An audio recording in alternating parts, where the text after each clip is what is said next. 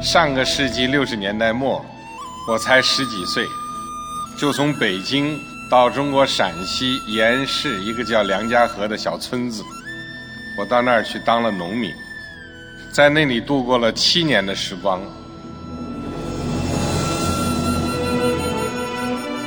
讲述习近平总书记在梁家河的知青生活，追寻人民领袖的初心，记录梁家河几十年翻天覆地的巨大变化，激发砥砺前行的信心。广播纪实文学《梁家河》，请听第三集。二零零九年十一月，习近平到延安考察，因为行程安排的很紧，没能到梁家河来。但是，他把当年的小伙伴梁玉明、石春阳、王献平、武辉等人请到了延安叙旧。其中的王献平和武辉，习近平邀请时没写大名，直接写的是“黑子”和“铁锁”。座谈时。习近平一再嘱托大家，多为梁家河出主意，协助石春阳把村子里的事办好。二零零七年八月二十八号，二零零八年七月十二号，二零一一年五月二号，二零一四年五月五号，习近平先后四次给梁家河村回信。希望乡亲们早日过上小康生活。习近平的深情厚谊，村民们念念不忘。他们动情地说：“晋平的心一直在梁家河。”在内心深处，习近平始终把自己看作是。延安人，他回忆道：“插队本身，这是一个标志，界定着一个阶段。在插队之前，如果我们有所知所获，我总感觉到了插队以后，是获得了一个升华和进化。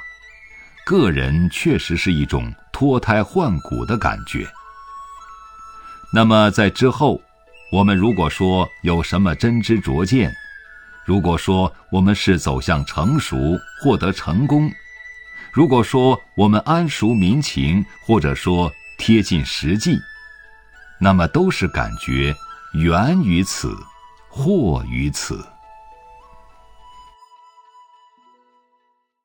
二零零四年八月十四号。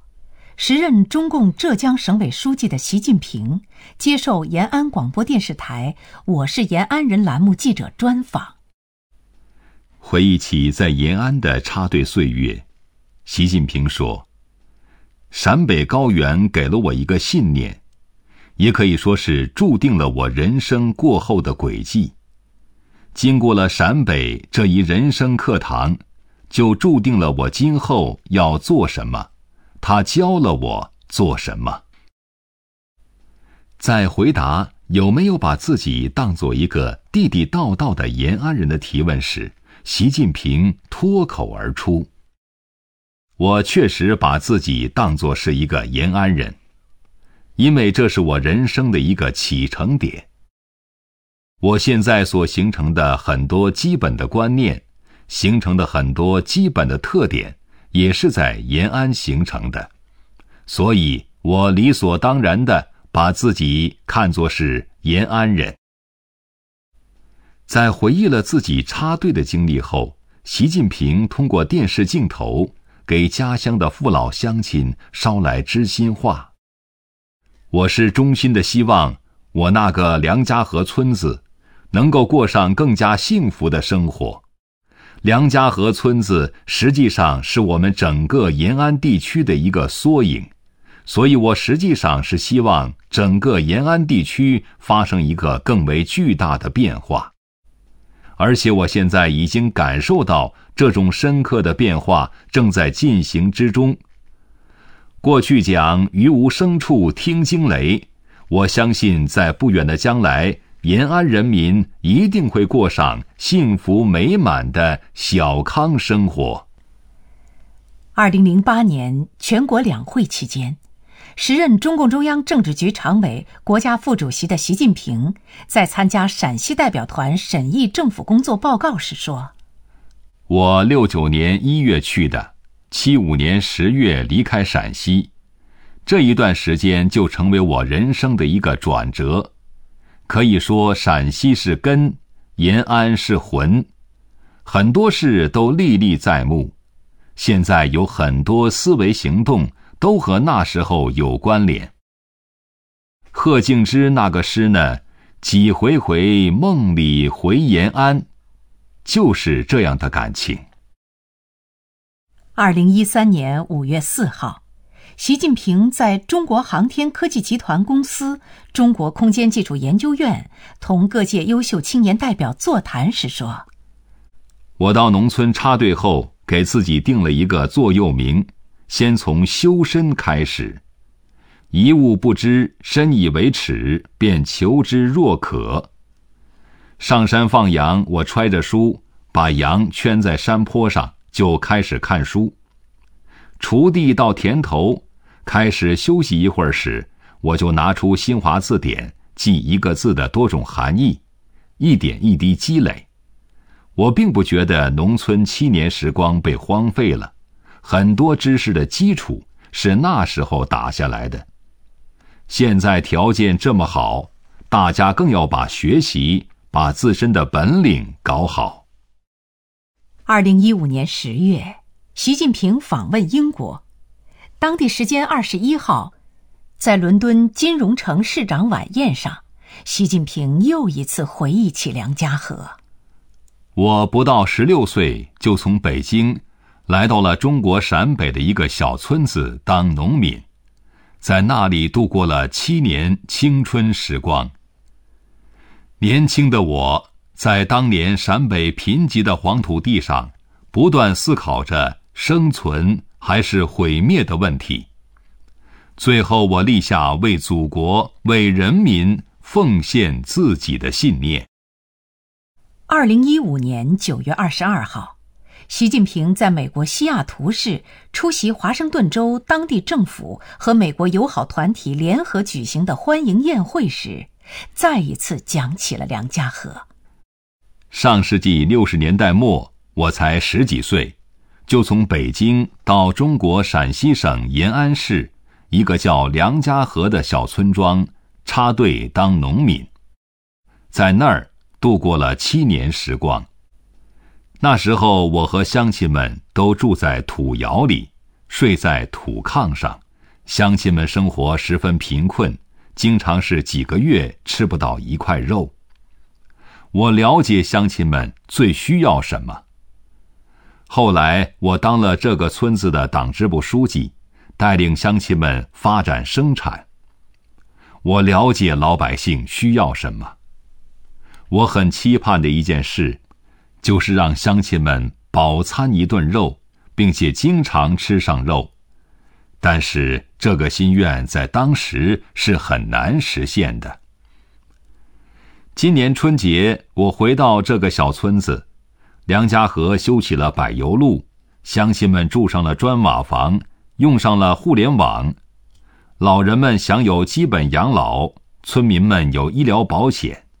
孩子们可以接受良好教育，当然吃肉已经不成问题。这使我更加深刻的认识到，中国梦是人民的梦，必须同中国人民对美好生活的向往结合起来，才能取得成功。梁家河这个小村庄的变化，是改革开放以来中国社会发展进步的一个缩影。我们用了三十多年时间，使中国经济总量跃居世界第二，十三亿多人摆脱了物质短缺，总体达到小康水平，享有前所未有的尊严和权利。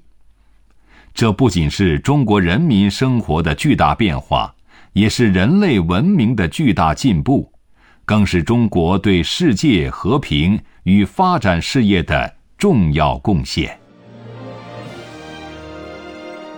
几多牵挂，几多深情，在习近平心里，梁家河是挥之不去的乡情，是他精神升华的起点，是他为民做事的信念，以及将人民对美好生活的向往作为奋斗目标秘密交织起来的绵绵深情。习近平忘不了梁家河。忘不了陕北这块神奇的土地，忘不了乡亲们曾经的艰难困苦，更忘不了为民做事的信念与担当。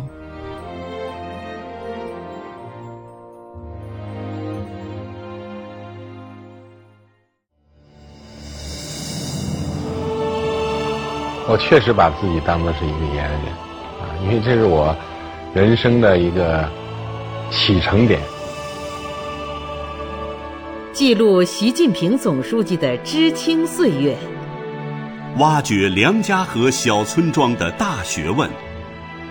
请继续收听纪实文学《梁家河》，由陕西人民出版社出版，作者梁家河编写组。一九六八年十二月二十二号，毛泽东主席发出号召。知识青年到农村去接受贫下中农再教育很有必要。这句话一落地，全国一千七百万青年学生，约十分之一的城市人口就响应号召，离开城市走向农村，开始了一段刻骨铭心的人生历程。青年习近平也成了这支迁移大军中的一员，起点是首都北京，终点是革命圣地延安。不过，习近平离开北京，更像是一种逃离。一九六二年起，年幼的习近平由于受父亲习仲勋冤案的牵连，遭到歧视。在文化大革命中，家被查抄，他随母亲住到了中央党校。习近平在《我是黄土地的儿子》一文中写道：“因我有一股倔劲儿，不甘受欺负，得罪了造反派，被作为黑帮的家属揪出来了。那时我十五岁都不到，他们说。”枪毙够一百次了。我想一百次跟一次没什么区别，都一百次了，还怕什么？习近平没有被关起来，他被抓进派出所，到了派出所又被拉回来，改送少管所。可少管所的床位已满。要排一个月才能进去。习近平报名下乡插队。习近平后来回忆说：“他们一看是到延安去，基本上属于流放，就让去了。他选择了延安，那是父亲当年闹革命的地方。”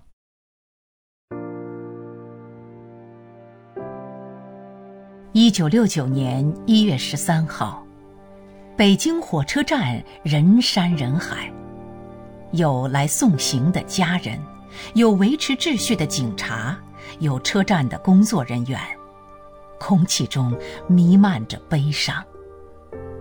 不满十六岁的习近平登上了开往延安的知青专列。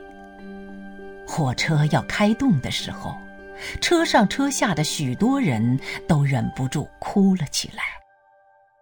后来在接受采访时，习近平这样描述当时的情景：去延安的专列上，我记得很清楚，那是一九六九年的一月份，全部都哭啊！那整个专列上没有不哭的，就是我在笑。当时车底下，我那些亲属都说：“你怎么还笑啊？”我说：“我不走才得哭啊！我不走，在这儿有命没命我都不知道了。我走不是好事吗？你们哭什么呢？所以他们就破涕为笑了。知青专列南行河南，再沿陇海线西行，到西安后北折，写了一个巨大的“道济”字，到达了铜川。这是火车能够抵达的最靠近延安的站点了。那时延安还不通火车。在铜川吃过早饭，知青们转乘前来接他们的卡车，向延安进发。车里的年轻人显得很兴奋。盘山公路上，卡车排起了长龙，扬起滚滚黄尘。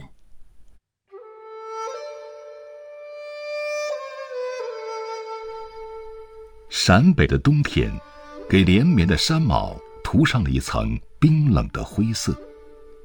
沿途绝少有亮丽的色调。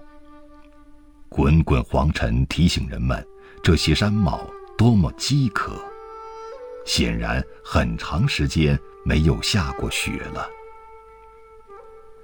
一路颠簸，颠簸掉了欢声笑语。离延安越来越近了。车厢里，知青们再次兴奋起来。在他们心中，延安是革命圣地。长征结束后，革命的中心从南方转移到北方，中国共产党人又从延安出发，缔造出一个新中国。但很快，这种兴奋感便被失望替代了。到达延安的时候。天已经黑了，所有人身上都落满了土，变成了一个个土人。卡车停在了延安师范学校，那是他们的临时中转站。疲惫的知青们把教室里的桌子拼起来当床，很快睡去。几个知青怀着对延安的好奇，悄悄地出去溜达。延安城很小，他们转了半个小时就转完了。最高的楼房是新华书店，有两层。整个延安黑咕隆咚的，只有长途汽车站前面有一盏路灯，在寒风中摇晃着，发出啪啪的声音，灯光一闪一闪的。原来，这就是延安。这就是父辈说的延安吗？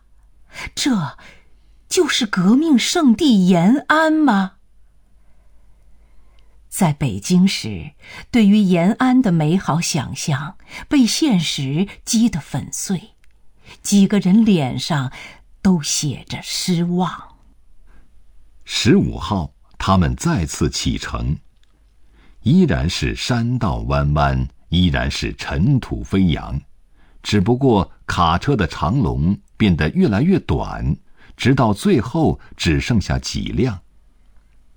车内开始躁动起来，有知青大声问司机：“是不是走错了路？”习近平一路没怎么说话，他不知道去的地方是什么样，在那里又会遭遇什么。十六号，习近平他们到达延川县文安驿公社，公社给他们每人发了一本毛主席语录、一条白色毛巾，然后他们便像星星一样，散落到文安驿的各个生产队里。在他们之后，乘坐同样的列车，沿着同样的路线，又有大批知青来到了延安。从一九六九年到一九七六年，共有四批约二点八万名北京知青赴延安插队。习近平他们共十五名知青被分派到了梁家河，习近平是这些知青中年龄最小的。时任梁家河大队党支部书记梁玉明记得，习近平带了个棕箱，里面装的都是书。梁玉明说，那天给知青搬行李，村里一个精明的后生挑了一个看起来较小的棕箱，结果在路上落在了后面。歇息的时候，他随手掂了掂别人搬的大箱子，才发现远没有自己搬的那个箱子沉。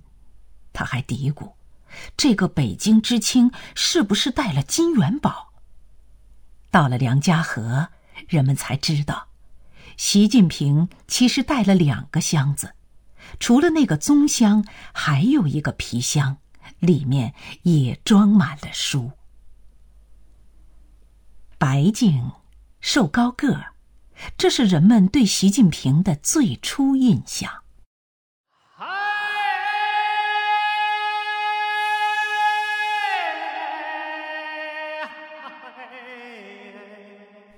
梁家河隐于一条狭长的沟道里，从沟口往里走，沟道时宽时窄，沟岔纵横。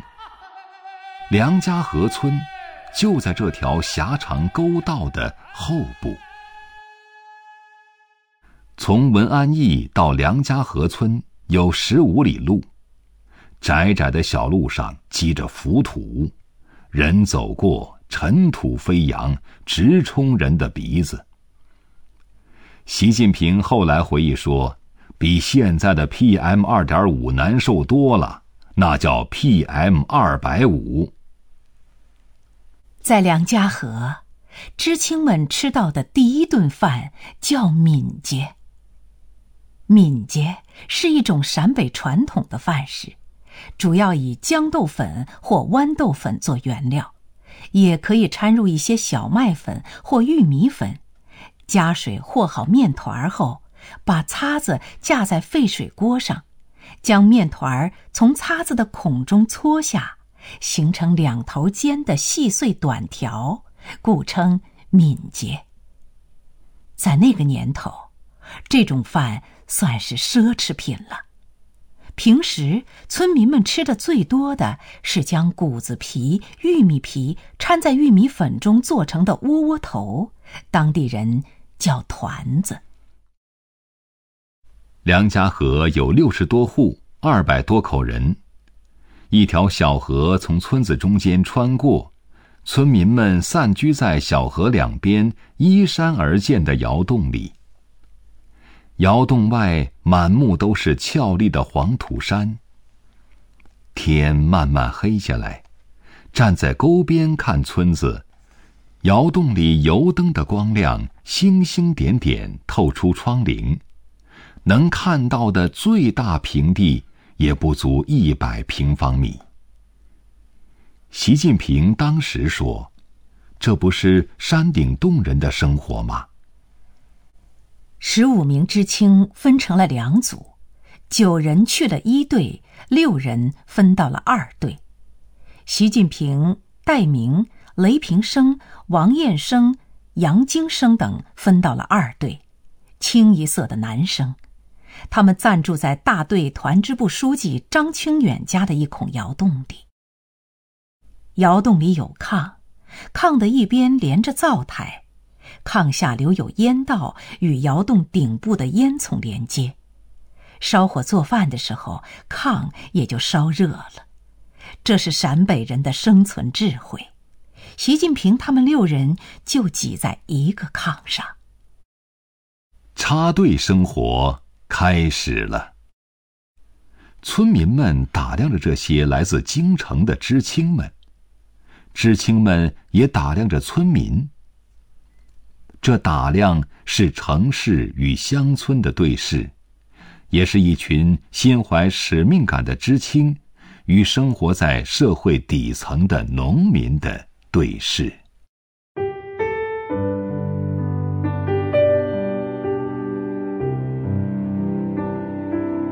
广播纪实文学《梁家河》，由中央广播电视总台出品，演播。苏阳、黎春。